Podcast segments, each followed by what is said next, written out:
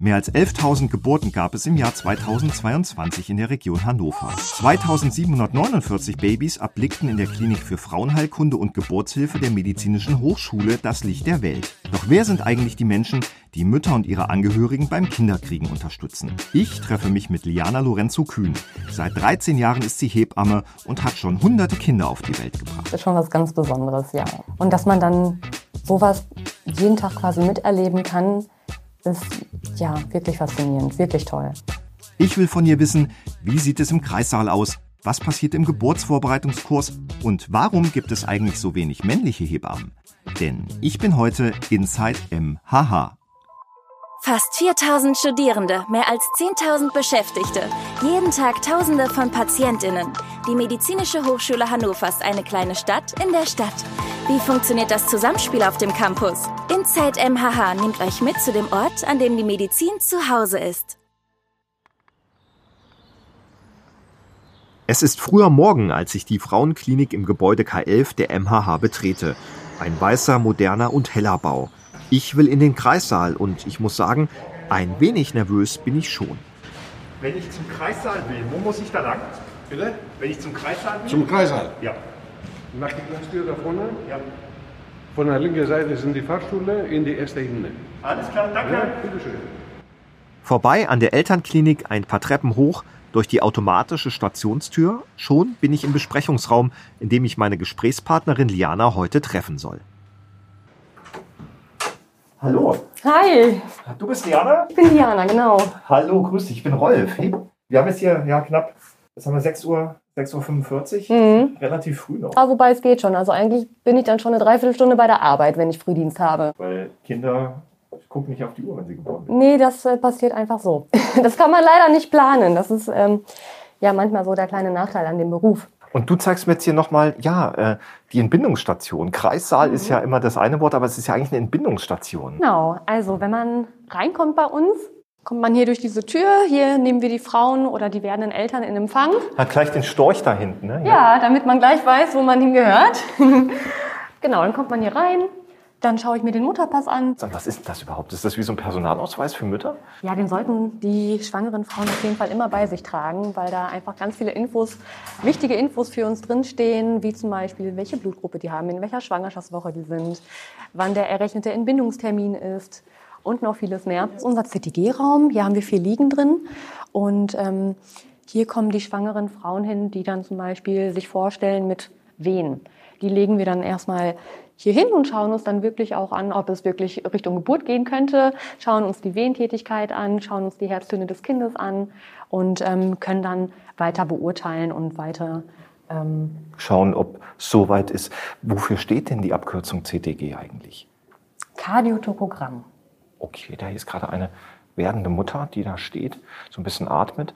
Ist das so, dass, dass man das im Stehen dann macht und nicht liegt? Oder? Viele Frauen können die Wehen besser im Stehen veratmen. Dann schreiben wir auch ein CTG im Stehen.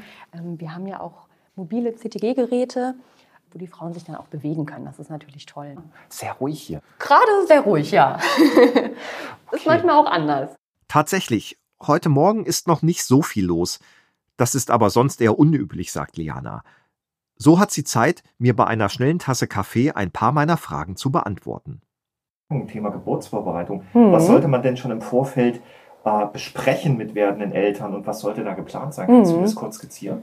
Ja, also so ein Geburtsvorbereitungskurs ist super interessant. Die meisten Eltern empfinden das als sehr hilfreich und sehr informativ. Die meisten Geburtsvorbereitungskurse ist in, an einem Wochenende zusammengepackt und dort kriegt man Informationen, zum Beispiel wie eine Geburt verläuft, wie ist der Ablauf, wenn man in den Kreißsaal kommt, äh, was macht man, wenn jetzt die Fruchtblase vorher springt, dann kriegen die Infos über hm, Schmerzmittel, die man unter der Geburt auch nehmen kann.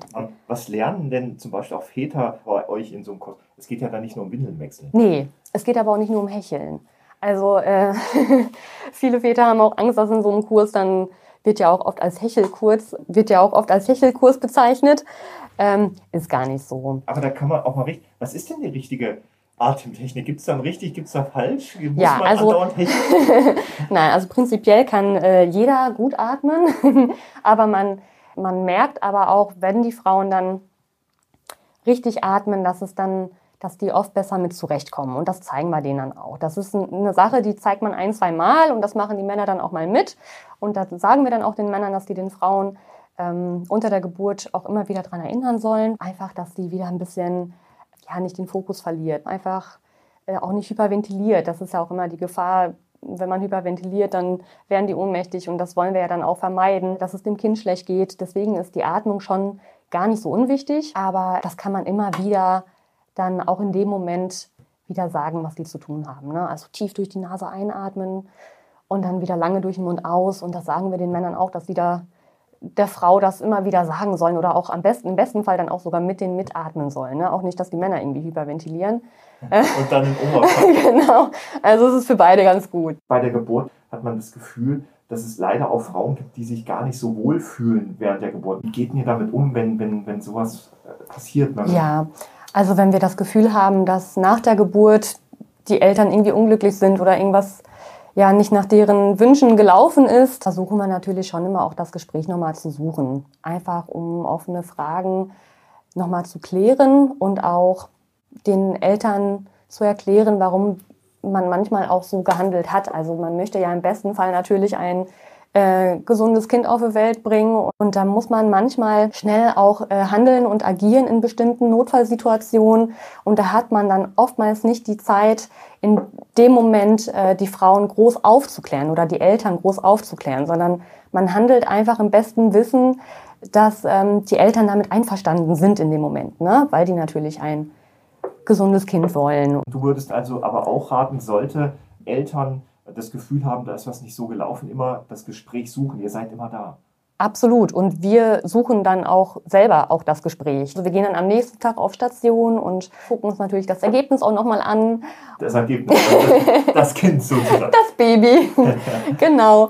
Und reden dann mit den Eltern auch nochmal darüber und fragen dann auch, gibt es eigentlich noch Fragen zur Geburt? Ist irgendwas unklar? Können wir noch irgendwie was erklären? Ist die Geburt das größte Abenteuer, was man als Mensch vielleicht erleben kann? Also da ich persönlich das Wunder der Geburt auch schon erlebt habe, würde ich sagen, das ist schon was ganz Besonderes, ja.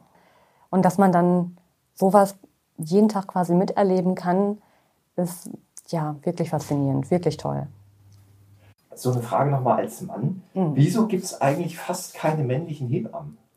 Ja, das ist eine sehr gute Frage. Es gibt Länder, wo es männliche Hebammen gibt, wie in Frankreich oder in Portugal zum Beispiel. Warum es hier keine gibt, das weiß ich nicht. Würdest du dir das wünschen? Ja, ja, das wäre wirklich toll, wenn wir ein bisschen mehr männliche Unterstützung hätten. Wenn das hier jetzt Männer hören oder junge äh, Männer, die sagen, Mensch, ich will in den medizinischen Bereich, warum nicht Hebamme als Mann, würdest du sagen, kommt, bewerbt euch bei der MH? Auf jeden Fall. Also wenn man ähm, den Beruf der Hebamme erlernen möchte, kann man sich hier bei uns in der MAH im Hebammenstudiengang anmelden und bewerben. Und ähm, der ist 2021 gestartet und ab 23 dann jetzt äh, gibt es dann nur noch den Hebammenstudiengang. Also deine Empfehlung, bewerbt euch hier in der MAH, werdet Hebamme, weil das ist einfach ein toller Beruf. Ja, absolut. Man kann hier wirklich sehr viel lernen und wenn man dann nach der Ausbildung das Gefühl hat, auch Mensch, jetzt habe ich drei Jahre in der MAH studiert und könnte mir jetzt aber vorstellen, doch in ein kleineres Haus zu arbeiten, die nehmen alle dann mit Kusshand, weil man einfach so viel Erfahrung dann sammeln kann hier bei uns in der MAH.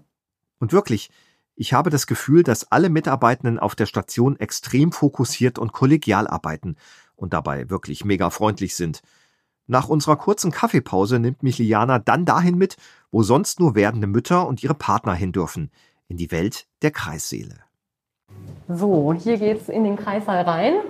Geburtsraum 1, Geburtsraum 2. Wie viele Geburtsräume gibt es hier? Wir haben hier fünf Kreissäle in MH.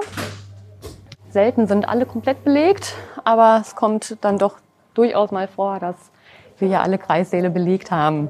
Es ist sehr hell hier, ne? also mhm. helle Farben, schon wieder ein Storch. Genau. dann geht man jetzt hier mal in den Kreissaal rein. Mhm. Ähm, das sieht aus, ja ungefähr, würde ich sagen, so 20, 25 Quadratmeter, sehr, sehr viel Platz. Eine Liege, eine Art Bett, Licht. Genau, ist eine Sprossenwand wird hier geturnt.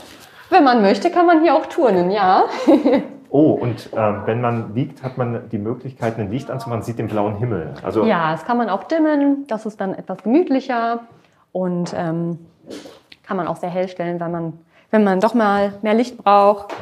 Wir sehen hier eine Liege, wir sehen hier einen, einen etwas breiteren Stuhl, wir sehen hier aber auch medizinische Geräte. Mhm. Ähm, was ist das jetzt hier? Was, Genau, hier haben wir auch wieder ein CTG-Gerät. Hier haben wir unser mobiles CTG-Gerät ja. ohne Kabel, sodass die Frauen sich auch wirklich frei bewegen können. Ist das wichtig, dass die Frauen das Gefühl haben, sie können sich bewegen, sie können das selbstbestimmt machen und sind hier nicht angeschlossen an einem Bett? Ja, das fördert auch den Geburtsverlauf. Wenn sie sich mehr bewegen, kann das Baby etwas tiefer rutschen und ähm, durch die Schwerkraft. Da hinten? Ja. Hört man gerade so ein. Ja, genau. Da ist äh, vermutlich gerade eine Frau im Bad, die starke Wehen hat. Okay. Und in der Wehe, die dann etwas lauter tönt. Ist das für dich eine Sache, an die du dich gewöhnt hast? Also das ist ja ganz normal, dass die tönen. Ähm, das ist für uns ja nicht, äh, also nicht mehr befremdlich, sage ich mal. Ne? Ähm, und es gehört dazu. Und ähm, je nachdem, wie die Tonlage des Tönens ist, wissen wir dann auch, okay, okay es ist eher noch am Anfang oder es geht schon Richtung Geburt gleich. Okay. Und dann habt ihr hier fünf Räume und ähm, gleich angeschlossen hatte ich gesehen, hinten geht es ja weiter. Das heißt, mhm. das ist das, was du gesagt hattest, sollte wirklich etwas sein. Genau. Hat man sofort eine Verbindung zu einem ja. anderen Klinikbereich, zu, zu anderen ja. Kollegen. Wir haben Kollegen. hier natürlich dann ähm, unseren OP-Bereich. Also wenn es doch zu einem Kaiserschnitt kommen sollte, ist der direkt auf einer Ebene. Wir können direkt in den OP fahren. Fährt man da manchmal gleich hin, weil viele Frauen mittlerweile sagen oder auch werdende Eltern machen Kaiserschnitt? Ja, es gibt Gründe, warum ähm, sich Eltern für einen Kaiserschnitt entscheiden, beziehungsweise warum auch ein Kaiserschnitt durchgeführt werden muss. Die meisten Kaiserschnitte, die wir geplant hier haben, sind dann Frauen, die einen Kaiserschnitt brauchen, also wo keine spontane Geburt möglich ist. Zum Beispiel bei Frauen, wo ähm, der Mutterkuchen vor dem Muttermund sitzt. Da ist eine Spontangeburt unmöglich. Wie viele Kolleginnen und Kollegen arbeiten hier so pro Schicht jeden Tag? Mhm, also wir haben ja insgesamt ein Hebammen-Team von ungefähr 31 Kolleginnen. Pro Schicht sind mindestens drei Hebammen im Dienst. Leider kann ich dir nicht den Raum zeigen mit unserer Entbindungswanne. Ja, grad, genau, der ist gerade besetzt. Der ist ne? gerade belegt. Ja. Was verbirgt sich dahinter? Genau, da haben wir einen Kreissaal, wo wir dann auch eine Entbindungsbadewanne drin haben. Die ist recht groß, dass die Frauen da auch ganz viel Platz haben und wir da auch was ist da der Vorteil? Also weil es warm ist, weil es gemütlich ist oder wie kann man sich das vorstellen? Also die meisten Frauen stellen sich natürlich eine Geburt in der Wanne sehr schön vor. In der Regel entbinden die dann doch alle an Land, weil die dann ähm, vielleicht doch mehr was gegen Schmerzen brauchen. Und in der Wanne ist es dann nicht ganz so optimal, den Patienten dann Schmerzmittel zu geben, weil es oft auf den Kreislauf geht. Oder wenn die dann doch eine PDA wünschen, dann können wir das in der Wanne natürlich nicht ermöglichen. Ne? Aber es ist schon so, dass ihr euch erstmal den Wünschen der werdenden Mütter ähm, beugt, würde ich erstmal sagen. Absolut. Ne? Also wir, ähm, die Schwangeren haben natürlich auch die Möglichkeit, erstmal ein Entspannungsbad auch zu nehmen. Da haben wir ja auch zwei äh, Bäder, wo dann ähm, Entspannungs-, wo dann Badewannen drin sind. Und die Frauen können das natürlich dann mit dem Wasser auch erstmal ausprobieren. Und die meisten sagen dann danach, ja Mensch, nee, ich brauche jetzt ja. möchte mich jetzt doch gerne mal ein bisschen mehr bewegen und möchte jetzt noch mal aus der Wanne raus. Das bedeutet, der Beruf der Hebamme, das ist auch ein Job für geduldige Menschen. Bist du ein geduldiger Mensch?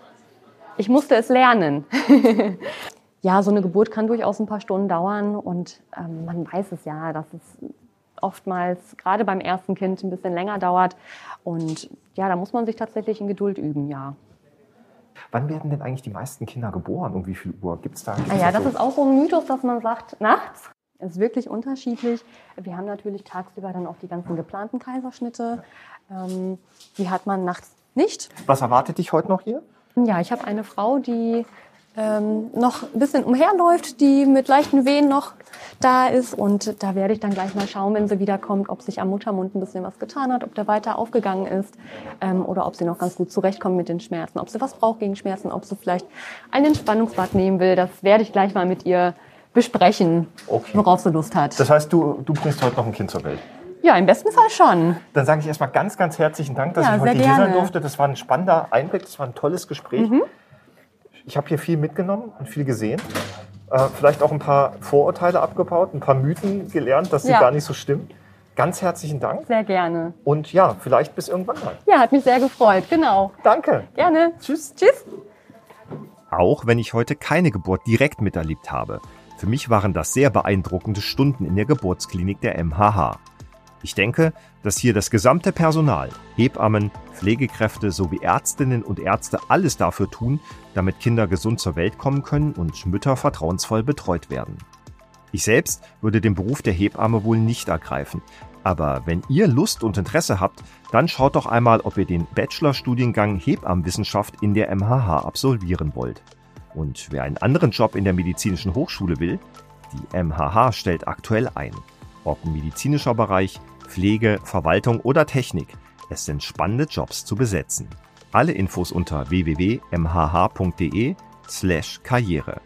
Freut euch auf weitere Folgen aus dem Alltag der Menschen, die jeden Tag dafür sorgen, dass Patientinnen und Patienten hier in der MHH gut versorgt werden. Wenn euch diese Folge gefallen hat, dann empfehlt diesen Podcast doch gerne weiter und hinterlasst auch gleich noch eine kurze Bewertung.